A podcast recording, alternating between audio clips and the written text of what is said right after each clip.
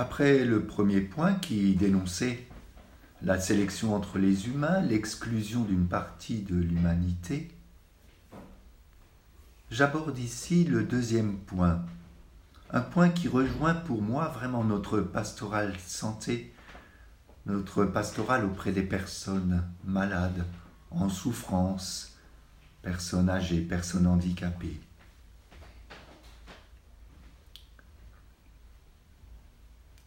Nous marchons vers la fraternité universelle avec cette encyclique Fratelli Tutti. Et comme le dit le pape François, nous avançons vers une Église bonne samaritaine, une Église qui se penche sur toutes les personnes en souffrance avec la disponibilité de prendre sur nous la souffrance des échecs, de ne pas avoir peur de la souffrance. C'est donc ce deuxième point, prendre sur nous la souffrance des échecs, autrement dit, assumer la souffrance que nous pouvons infliger aux autres. Au paragraphe 77, nous lisons Nous disposons d'un espace de co-responsabilité pour pouvoir commencer et générer de nouveaux processus et transformations.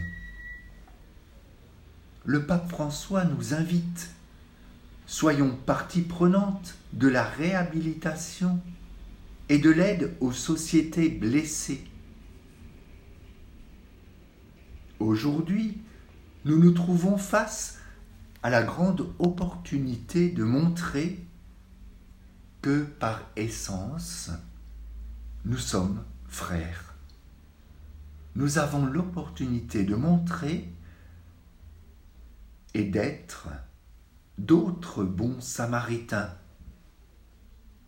comme celui de la parabole, qui prennent sur eux-mêmes la souffrance, la douleur des échecs, au lieu d'accentuer les haines, les ressentiments. Ainsi comme le voyageur de notre parabole qui passait par hasard.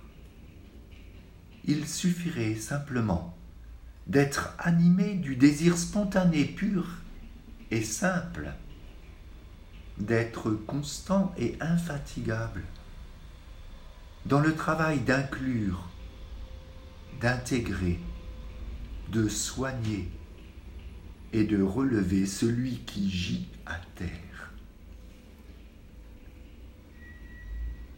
François ajoute au paragraphe 78, Il est possible, en commençant par le bas, de lutter pour ce qui est le plus concret, le plus local, avec la même attention que celle du voyageur de Samarie pour chaque blessure, chaque blessure de l'homme agressé.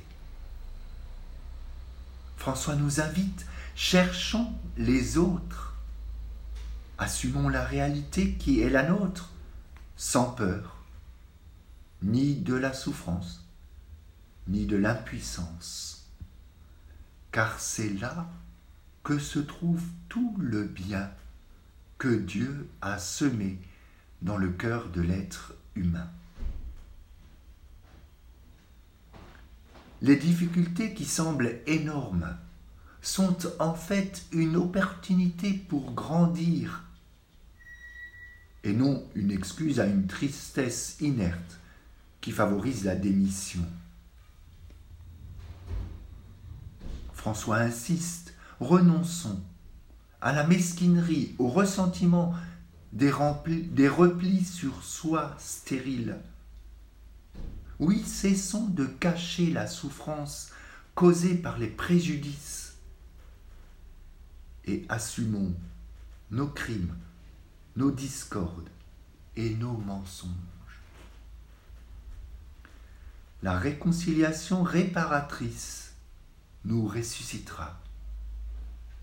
Et elle nous délivrera, aussi bien nous-mêmes que les autres, de la peur.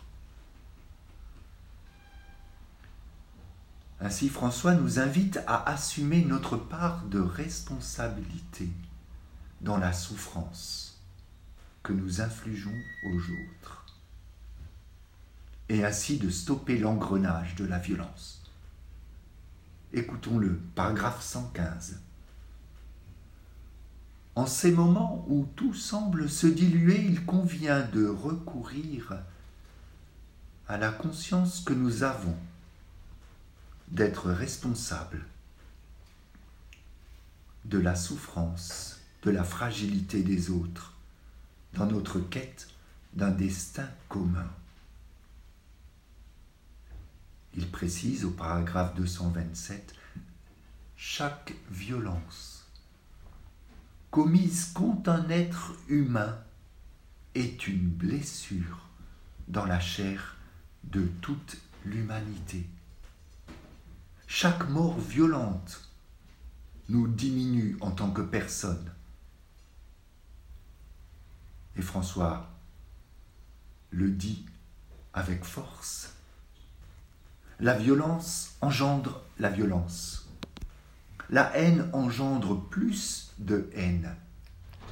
Et la mort, plus de mort. Nous devons briser cette chaîne qui paraît inéluctable. Ainsi, il s'agit de regarder en face et en vérité notre responsabilité dans les souffrances que nous pouvons provoquer chez ceux que François appelle les derniers de la société. Paragraphe 234. Souvent, les derniers de la société ont été offensés par des généralisations injustes. Si parfois les plus pauvres et les exclus réagissent par des actes qui paraissent antisociaux, il est important de comprendre que ces réactions sont très souvent liées à une histoire de mépris et de manque d'inclusion sociale. C'est cette souffrance que nous avons à assumer chacune, chacun. Mais n'assumons pas seuls cette co-responsabilité à l'égard de la souffrance des autres. Paragraphe 78. Le Samaritain a cherché un hôte qui pouvait prendre soin de l'homme qu'il avait trouvé sur le chemin. Eh bien, nous aussi, nous sommes invités à nous mobiliser à nous retrouver dans un nous qui soit plus fort que la somme des petites individualités. Rappelons-nous, rappelle François, que le tout est plus que la partie, et plus aussi que la simple somme de celle-ci. Ainsi, pour entrer dans cette co-responsabilité assumée, de la souffrance que nous infligeons. Prendre sur nous cette souffrance des échecs, François propose un chemin, le chemin du dialogue et du dialogue en vérité. Paragraphe 203. Le dialogue authentique suppose la capacité de respecter le point de vue de l'autre, en acceptant la possibilité qu'il contienne une conviction. De par son identité propre, l'autre a quelque chose à apporter. L'accueil de ce que l'autre peut apporter se réalise dans le dialogue et dans un esprit d'ouverture aux autres. dans un esprit vrai de dialogue, la capacité de comprendre et le sens de ce que l'autre est, dit et fait se nourrit. Ainsi, il devient possible d'être sincère, de ne pas dissimuler ce que nous croyons, sans cesser de dialoguer, de chercher des points de contact, de travailler, de lutter ensemble. Le dialogue est un moyen de se retrouver ensemble pour devenir chacune, chacun des outils de réparation et de réconciliation. Nous l'entendons au paragraphe 226. Se retrouver ne signifie pas retourner à un moment antérieur au conflit. Nous avons tous changé avec le temps. La souffrance, les affrontements nous ont transformés. Par ailleurs, il n'y a plus de place pour les diplomaties vides, pour les faux semblants, pour le double langage, pour les dissimulations, les bonnes manières qui cachent la réalité. Tous ceux qui se sont durement affrontés doivent dialoguer à partir de la vérité claire et nue. Ils ont besoin d'apprendre à cultiver la mémoire réparatrice, capable d'assumer le passé pour libérer l'avenir de ses, insatisfactions, confusions et projections. Ce n'est qu'à partir de la vérité historique des faits qu'ils pourront faire l'effort persévérant et prolongé de se comprendre mutuellement et de tenter une nouvelle synthèse pour le bien de tous. La recherche de la vérité et de la justice honore la mémoire des victimes et ouvre pas à pas à une espérance commune plus forte que la vengeance. Le pape nous invite à arriver à cette espérance. Espérance en chacun de nous, plus forte que la vengeance. Il ne s'agit pas de proposer un pardon en renonçant à ses droits devant un puissant corrompu, devant un criminel ou devant quelqu'un qui dégrade notre dignité. Au paragraphe 241, François nous dit, nous sommes appelés à aimer tout le monde, sans exception. Mais aimer un oppresseur, ce n'est pas accepter qu'il continue d'asservir. Ce, n'est pas non plus lui faire penser que ce qu'il fait est admissible. Au contraire, l'aimer comme il faut, c'est œuvrer de différentes manières pour qu'il cesse d'opprimer. C'est lui retirer la possibilité qui utilise et qu'il l'utilise et le défigure comme être humain. Pardonner ne veut pas dire lui permettre de continuer à piétiner sa propre dignité et celle de l'autre. Celui qui subit une injustice doit défendre avec force ses droits, ceux de sa famille, précisément parce qu'il doit préserver la dignité qui est la sienne, dignité qui lui a été donnée par Dieu, une dignité que Dieu aime. François met en garde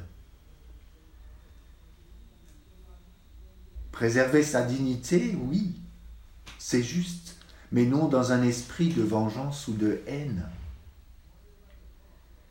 Au paragraphe 242, l'essentiel, c'est de ne pas préserver sa dignité pour nourrir une colère qui nuit à notre âme et à l'âme de notre peuple, ou par un besoin de détruire l'autre qui, déclenche une course à la vengeance. François précise, personne n'obtient la paix intérieure, ni ne se réconcilie avec la vie de cette manière. La vérité, c'est qu'aucune famille, aucun groupe de voisins, aucune ethnie, encore moins aucun pays, n'a d'avenir si le moteur qui unit, qui ouvre les différences est la vengeance et la haine. Nous ne pouvons pas non plus nous mettre d'accord, nous unir pour nous venger, pour perpétrer contre celui qui a été violent ce qu'il nous a fait, pour planifier des représailles sous des formes apparemment légales. François dit, on ne gagne rien ainsi, et à la longue on perd tout.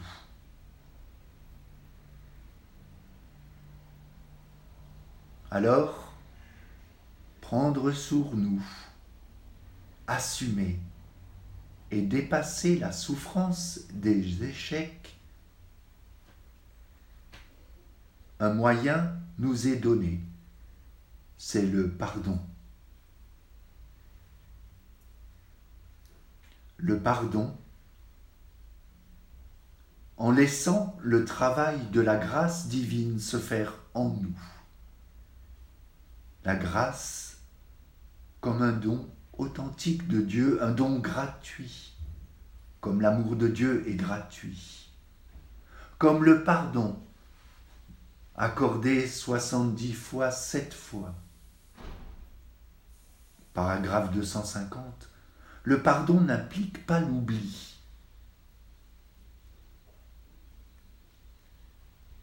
Mais nous disons que lorsque quelque chose qui ne peut en aucune manière être nié, relativisé ou dissimulé, il est malgré tout possible de pardonner. Lorsqu'il y a quelque chose qui ne doit jamais être toléré ou justifié ou excusé, il est cependant possible de pardonner. Quand il y a quelque chose que pour aucune raison nous ne pouvons nous permettre d'oublier.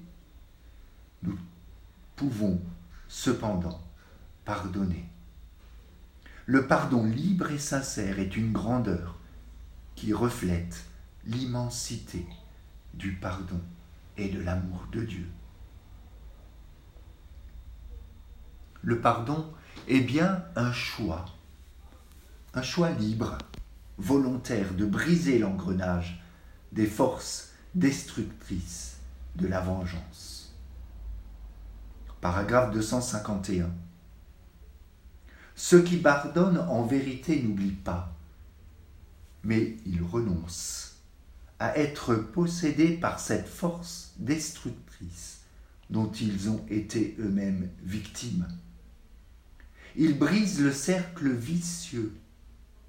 Ils ralentissent les progrès des forces de destruction, ils décident de ne pas continuer à inoculer dans la société. La vengeance qui tôt ou tard finit par retomber sur eux-mêmes. Et François rappelle le long et patient travail des processus de paix, jusqu'à ce que ces processus descendent dans la vie quotidienne des personnes paragraphe 231, à partir de divers processus de paix réalisés en plusieurs endroits dans le monde, nous avons appris que ces chemins de pacification, de primauté de la raison sur la vengeance, ne peuvent pas ignorer les cheminements personnels des gens on n'y arrive pas avec l'élaboration de cadres juridiques, mais par les changements personnels. Alors ça demande l'adhésion personnelle, libre et réfléchie de chacune, chacun, pour le choix de la paix. Et François propose de choisir résolument la bonté. Paragraphe 243. Dépasser l'héritage amer d'injustice, d'hostilité, de défiance laissé par le conflit n'est pas une tâche facile. Cela ne peut être réalisé qu'en faisant vaincre le mal par le bien, comme le dit Paul dans la lettre aux Romains chapitre 12 verset 21, et en cultivant les vertus qui promeuvent la réconciliation, la solidarité et la paix. De cette manière, celui qui fait grandir en lui la paix, la bonté, donne une conscience tranquille, une joie profonde, même au milieu des difficultés. François insiste, la bonté n'est pas faiblesse, elle est une vraie force, capable de renoncer à la vengeance. Pour terminer, François fait appel et rend hommage à la mémoire des victimes de violences, de torture, pour construire un avenir plus juste et plus fraternel. Paragraphe 248. Je fais mémoire de toutes les victimes. Je m'incline devant la force, la dignité de ceux qui, ayant survécu à ces premiers moments, ont supporté dans leur corps de nombreuses années durant les souffrances les plus atroces, et dans leur esprit les germes de la mort qui continuaient à consumer leur énergie vitale. Nous ne pouvons pas permettre que les générations présentes et nouvelles perdent la mémoire de ce qui est arrivé. Cette mémoire et garantie et encouragement pour construire un avenir plus juste, un avenir plus fraternel. On ne doit pas oublier les persécutions, le trafic d'esclaves, les massacres ethniques qui se sont produits et qui se produisent encore dans plusieurs pays. Tous ces faits historiques qui nous font honte d'être des hommes. Nous devons toujours nous en souvenir, sans relâche, inlassablement, sans jamais nous laisser anesthésier. Alors prions.